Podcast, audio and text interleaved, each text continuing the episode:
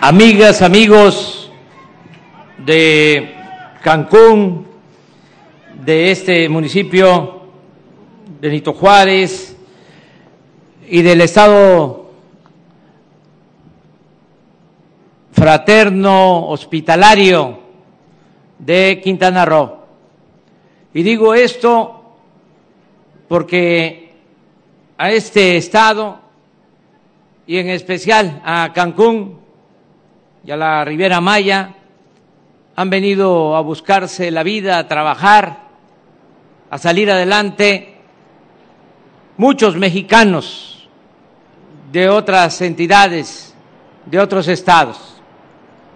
Y los habitantes originarios de Quintana Roo siempre le han extendido la mano a quien viene a trabajar, a progresar, a salir adelante en estas bellas tierras del sureste de México.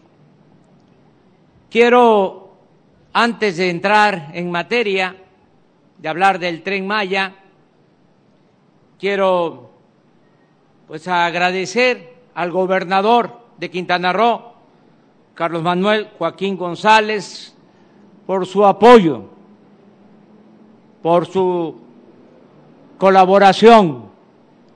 Hemos podido trabajar de manera coordinada, sin confrontación, sin pleitos.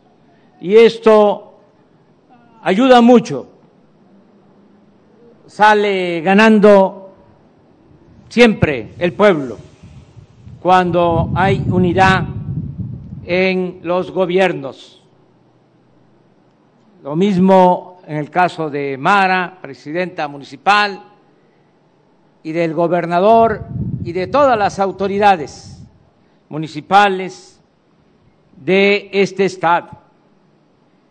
Tan es así que por la colaboración de el gobernador de Quintana Roo, como él mismo lo ha expresado, se pudo enfrentar mejor la pandemia del COVID en Quintana Roo porque aquí, además de la crisis sanitaria, de enfermos, de fallecidos, como en todo el país y en el mundo, se afectó la actividad económica fundamental, el turismo.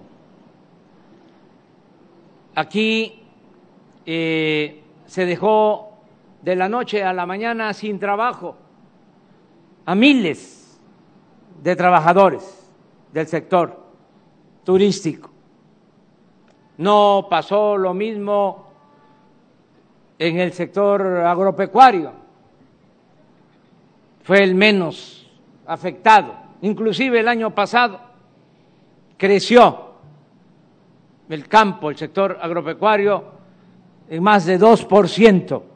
Sin embargo, el sector industrial y el sector de servicios se desplomaron por la pandemia. ¿Qué hizo el gobierno de Quintana Roo? Ayudó entregando despensas, apoyando a quienes quedaron sin empleo. Y esto lo reconocemos y desde luego se agradece porque ya afortunadamente está pasando este tiempo difícil, ya se están recuperando los empleos. Yo estoy seguro de que a mediados de este año vamos a estar ya en completa normalidad en cuanto a la afluencia turística para Quintana Roo. Ese es mi pronóstico. Como se tiene toda la infraestructura intacta y además pues se tiene esta gran belleza que es el mar turquesa, el mar Caribe, y las zonas arqueológicas, pues en muy poco tiempo va a haber plena ocupación en hoteles y se va a reactivar muy pronto la economía y se van a recuperar los empleos perdidos y va a seguir creciendo como ha venido sucediendo Quintana Roo a tasas de el 5, del 10 hasta del 15% anual, porque eso ha caracterizado a Quintana Roo.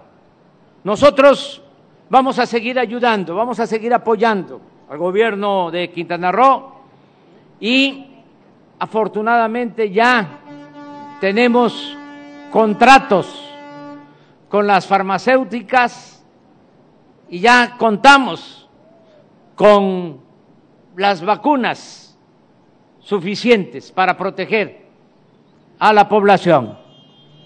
Ya tenemos contratos para 140 millones de vacunas completas de dos dosis. Ya tenemos los recursos, incluso ya se han adelantado 10 mil millones de pesos de anticipo y tenemos un presupuesto considerado de alrededor de 35 mil millones de pesos. Todo va a depender de la capacidad de producción de las vacunas en el mundo y estamos haciendo gestiones desde hace mucho tiempo, desde hace ocho meses iniciamos, inclusive propusimos con mucha anticipación, tanto en el G20, el grupo de los países con más desarrollo en el mundo, como en la ONU, que se estableciera un mecanismo para que no se acapararan las vacunas y que todos los países tuvieran acceso a las vacunas. México presentó en la ONU una resolución en este sentido hace seis meses que fue aprobada casi por unanimidad. Desde luego, no se ha logrado el propósito eh, de manera ideal, porque hay acaparamiento de vacunas. Hay alrededor de 100 países que tenemos vacunas, pero de esos 100 países que contamos con vacunas, hay 10 que están acaparando el 80% de todas las vacunas producidas en el mundo. Y 90 países estamos utilizando el 20% restante. Pero lo peor y lo más injusto, inequitativo, es que hay cerca de 100 países que no tienen una sola dosis en el mundo para vacunar a sus habitantes, a su pueblo. Esto lo vamos a seguir planteando en el ámbito internacional y ya hemos tenido respuesta, no solo para nosotros, sino para los demás. Está ayudando el gobierno de la India, de Rusia, de China, y recientemente en la conversación que tuve con el presidente Biden, se trató este tema. Y también Estados Unidos va a cooperar para que se tengan vacunas en otros países. En el caso de México, nos hemos propuesto y vamos a cumplir ese propósito de que en el mes próximo van a estar vacunados todos los adultos mayores antes de que finalice abril, porque los especialistas nos han dicho que si vacunamos a todos los mayores de 60 años de edad, a los ancianos respetables y de 60 y más, podemos bajar, reducir la mortalidad por COVID en un 80%. Por eso este grupo es prioritario ya prácticamente terminamos de vacunar a todos los médicos, enfermeras, trabajadores de la salud que están en hospitales COVID, los que ofrecieron hasta su vida, arriesgaron su vida para salvar vidas de los mexicanos arriesgaron su vida para salvar la vida de los demás. Entonces, puedo decirle a la gente de Quintana Roo que no van a faltar las vacunas. Ya la semana próxima vienen 10 mil vacunas.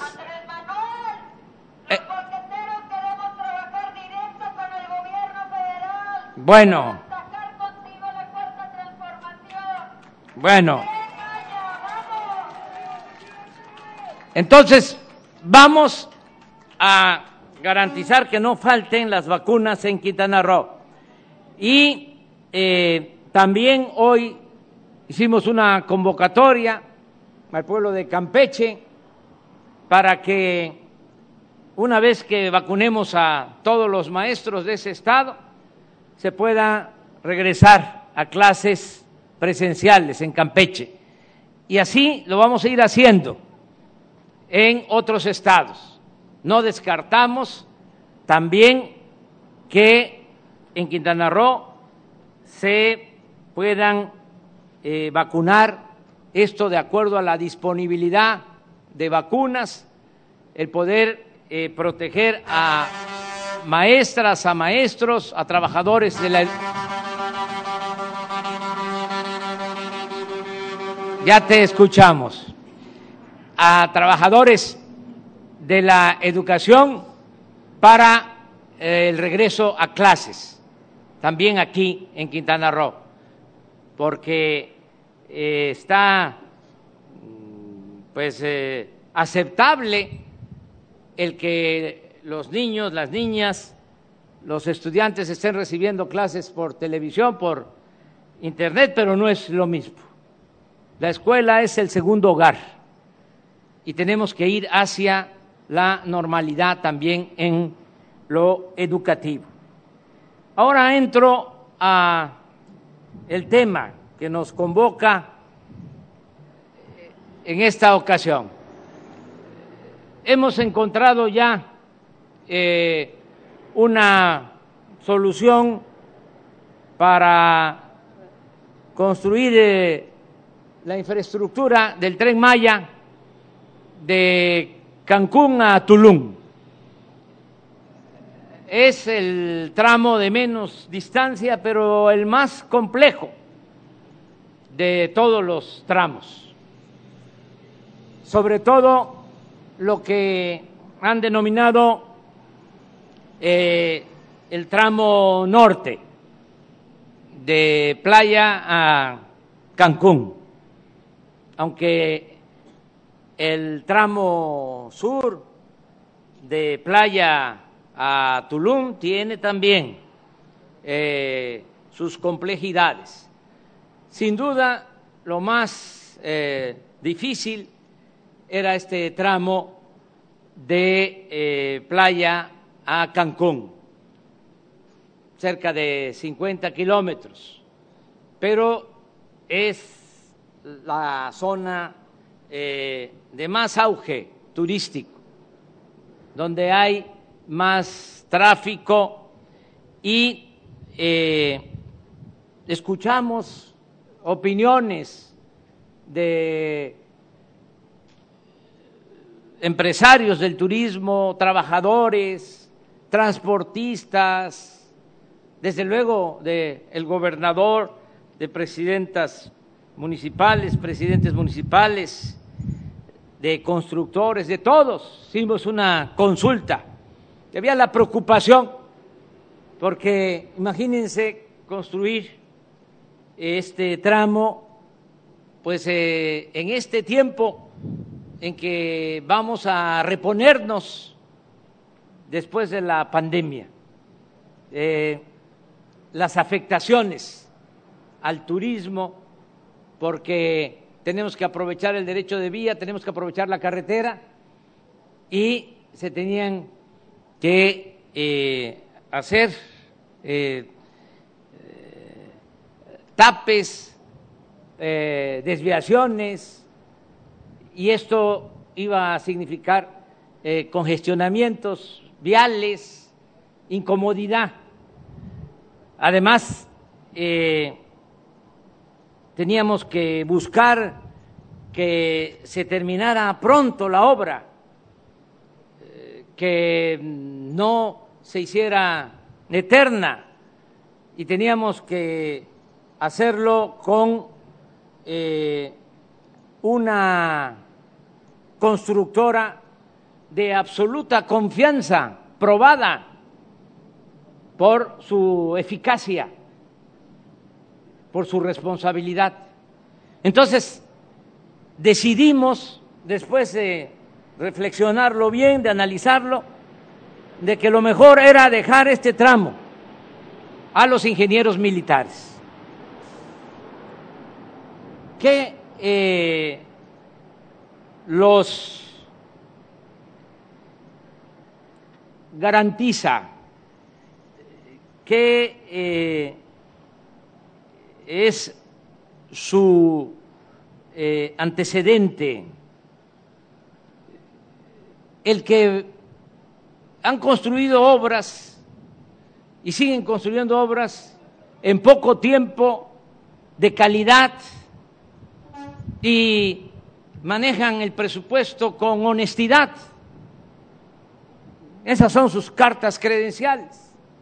Yo diría que lo más eh, cercano es lo que están haciendo en el aeropuerto Felipe Ángeles, la base aérea de Santa Lucía.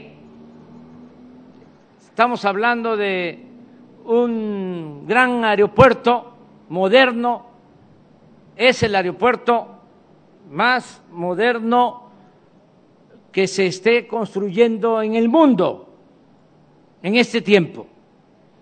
Y ya el 21 de marzo del año próximo lo vamos a inaugurar. La eh, base aérea ya la inauguramos, la zona militar ya se inauguró. Esto es cerca de dos mil departamentos, unidades habitacionales, eh, centros recreativos, de comercio, un hospital. Todo esto construido en menos de año y medio, porque trabajan día y noche. Y además si hubiésemos continuado, nada más lo eh, recuerdo para que lo tengamos presente, si hubiésemos continuado con el aeropuerto de Texcoco, se estimaba que la obra iba a costar 300 mil millones de pesos. Y el aeropuerto Felipe Ángeles, en su conjunto, va a significar una inversión de 75 mil millones. Nos vamos a ahorrar 225 mil millones de pesos. Entonces, con esos antecedentes, aún con mucha carga de trabajo de los ingenieros militares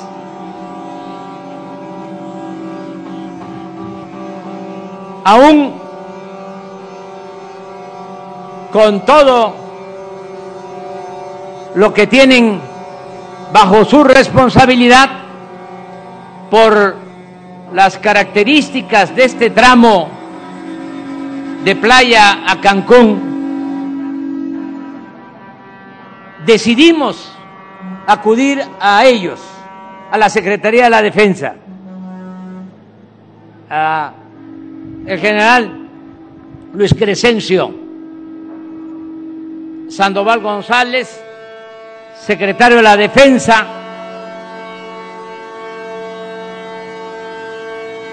al general André Fulón, subsecretario de la Defensa,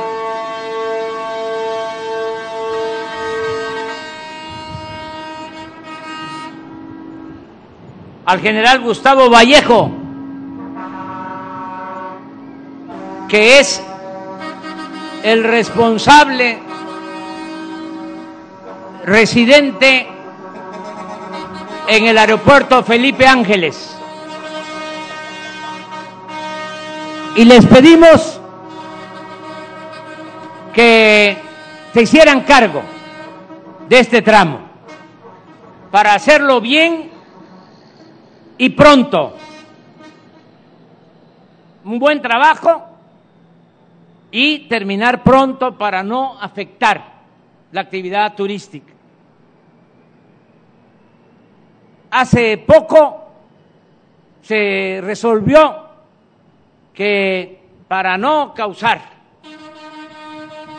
daños y además ayudar aún más a la economía de Quintana Roo, a esos transportistas, que yo por eso creo que están este, pase y pase.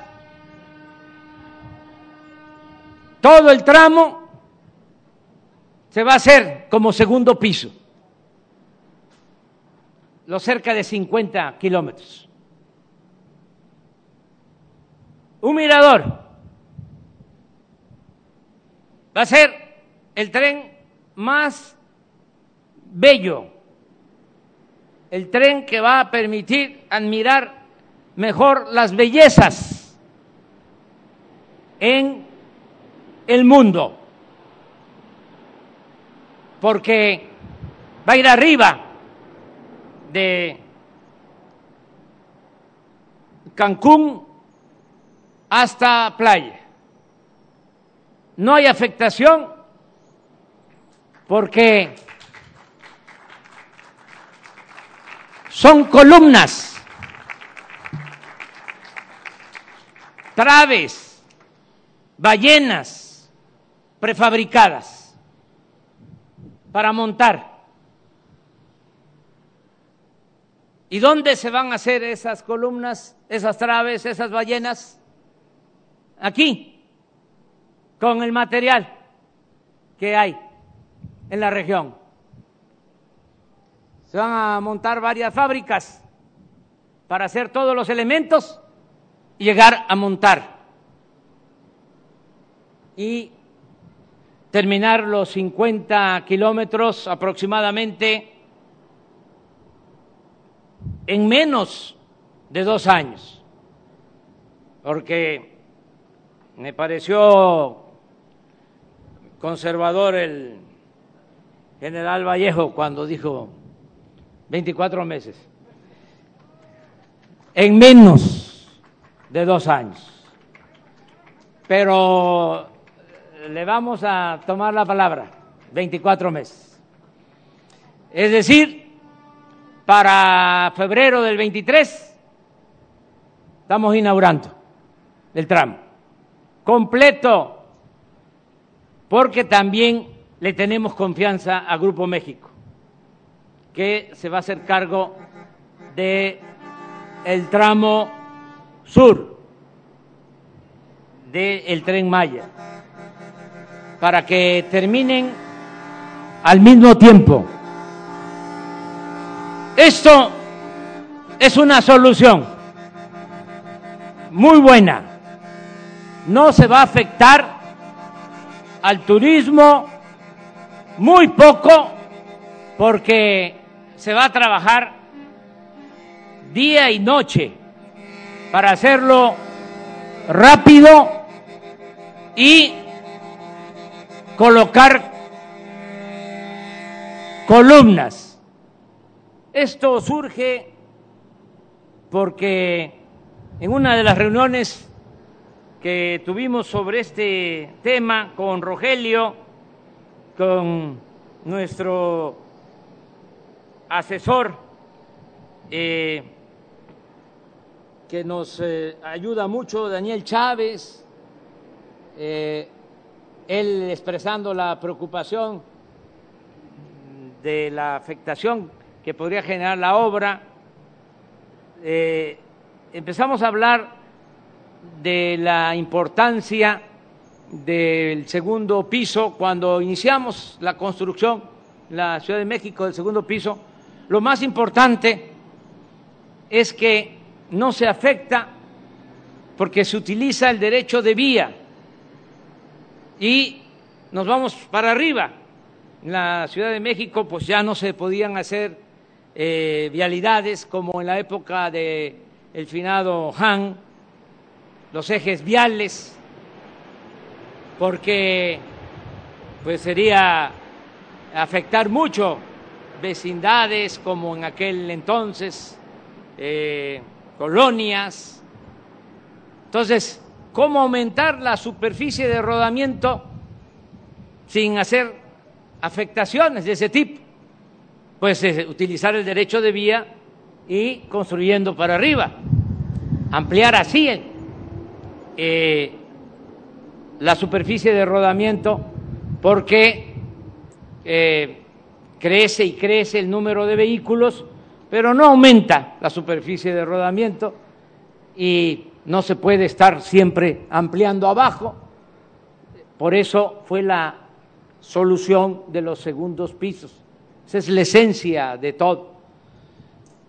Y platicando sobre esto, pues eh, aquí el general Vallejo, los ingenieros militares, el subsecretario Andrés Fulón, el secretario de la Defensa, todos me presentaron como sorpresa hace muy poco esta opción, esta alternativa, de no ir abajo, sino arriba.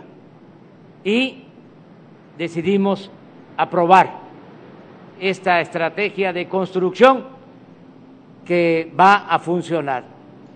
De modo que nos da muchísimo gusto estar aquí en el inicio de la construcción de este tramo eh, y vamos a buscar cumplir en tiempo, que se hagan las cosas muy bien y siempre respetando el medio ambiente.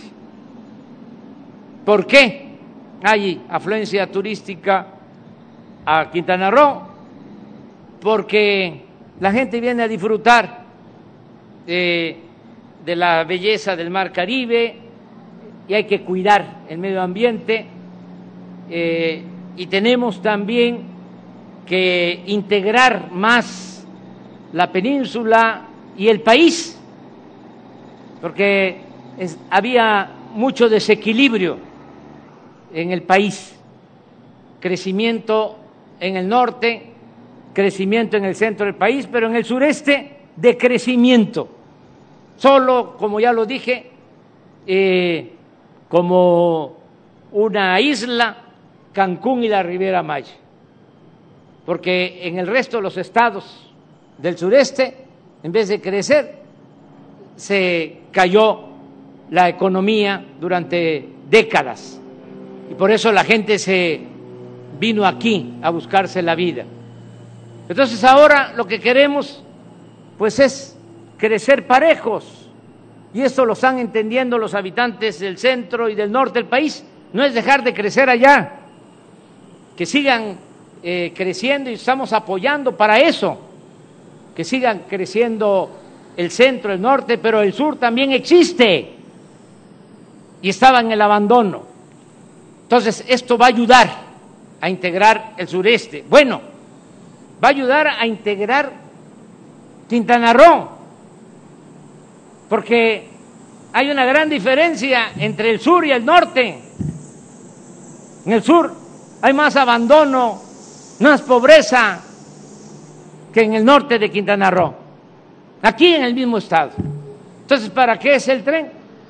Pues para que se beneficien quienes viven, trabajan, invierten, tienen sus empresas en Cancún, pero también los que tienen actividades productivas trabajan en Chetumal, en Otompe Blanco y desde luego eh, en Campeche, en Calakmul y en Escárcega y en Palenque y por el lado del Golfo lo mismo, Campeche, en Mérida, en Yucatán. Es un proyecto, como aquí lo dijo el gobernador, que integra y es más que un tren, es un proyecto para el desarrollo de nuestro país. Vamos a terminar esta obra ya estamos también analizando cuidadosamente cómo va a operar. Una vez que esté terminada, ¿quién va a operar el tren? Que tenemos que cuidar, que tenga una muy buena administración, que no haya fracaso y además que eh, los beneficios siempre sean para el pueblo, las utilidades, las ganancias, tienen que ser para el pueblo de México, siempre. Todo eso lo vamos a dejar bien definido, porque ya saben, yo voy a estar, si lo permite el pueblo y el creador, hasta el 2024, no más. Soy maderista, creo en el principio del sufragio efectivo y de la no reelección. Entonces, hasta ahí voy a llegar, pero antes de terminar, si así lo decide eh, el pueblo de México, antes vamos a dejar esto bien eh, documentado como propiedad de la nación como propiedad del pueblo de México.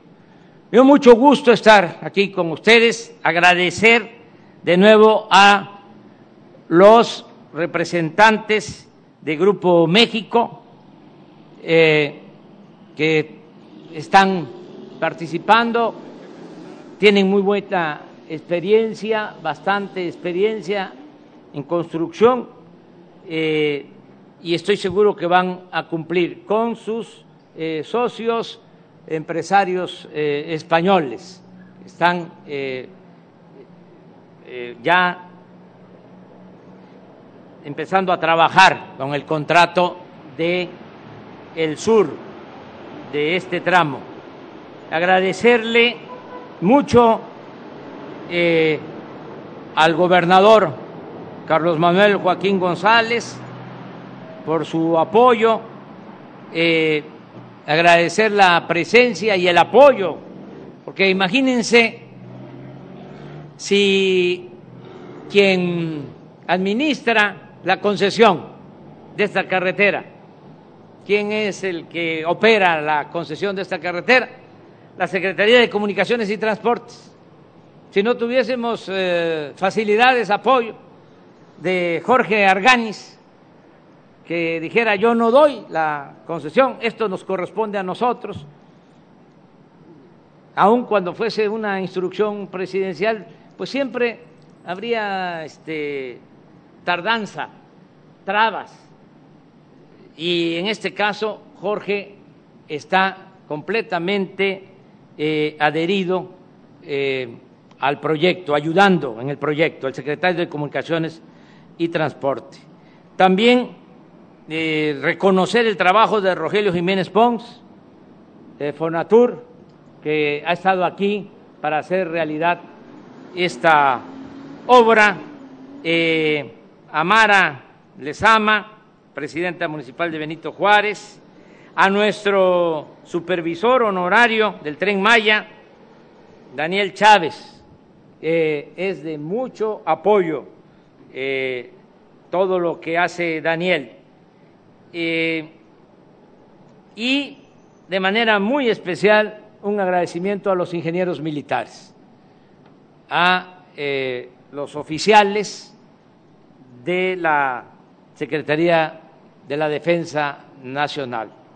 Y desde aquí mandamos un saludo al general Luis Crescencio Sandoval eh, González, que ya está recuperándose del COVID y va este, a regresar más fuerte que antes, con muchas ganas de seguir adelante, eh, llevando a cabo eh, todo esto que tiene que ver con la normatividad de la Secretaría de la Defensa.